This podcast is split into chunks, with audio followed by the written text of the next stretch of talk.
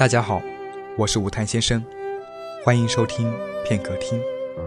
片刻听，享受片刻。今天我给大家带来的是来自短痛少年，余生不写信。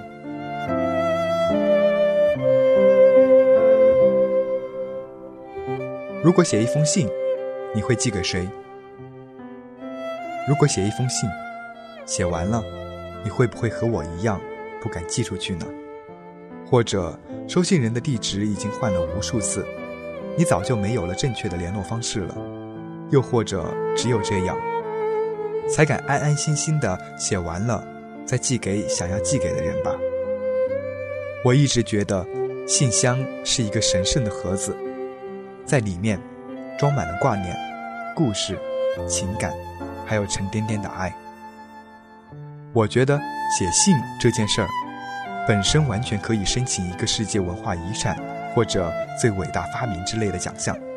写信不同于直白的沟通，却偏偏又是最直白的。人只有面对一张白纸，用心握笔，才能够真实的写出自己内心最想说的话吧。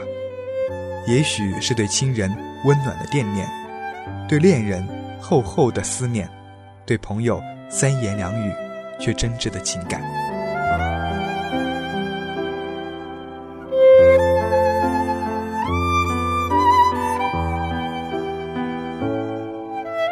写信在黎明前，在深夜时，在冬日午后，阳光暖暖的洒在纸上，你能看见笔的倒影，也能看见他。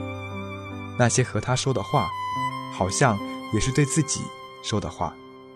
你慎重的提笔，圆满的落款，小心的把沉甸甸的温柔装进你精心挑选的信封里，最终把它投入装满故事的箱子里。所有的信在那里相遇，也在那里分离。就像那些年里的你和他，我和你。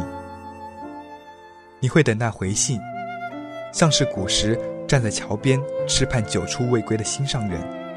你知道他一定会回来，会带着更多的温暖，更多的故事，用最熟悉的口吻拥抱你每一个不眠的夜晚。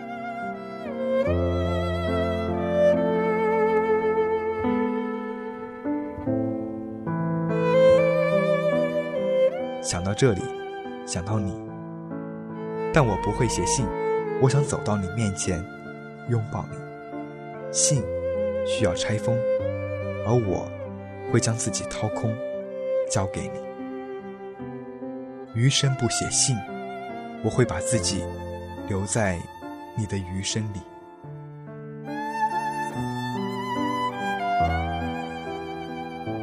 感谢聆听。请访问 App Store 搜索片刻，下载片刻官方 App，倾听时间，书写生活。安卓应用即将在三月底上线，敬请期待。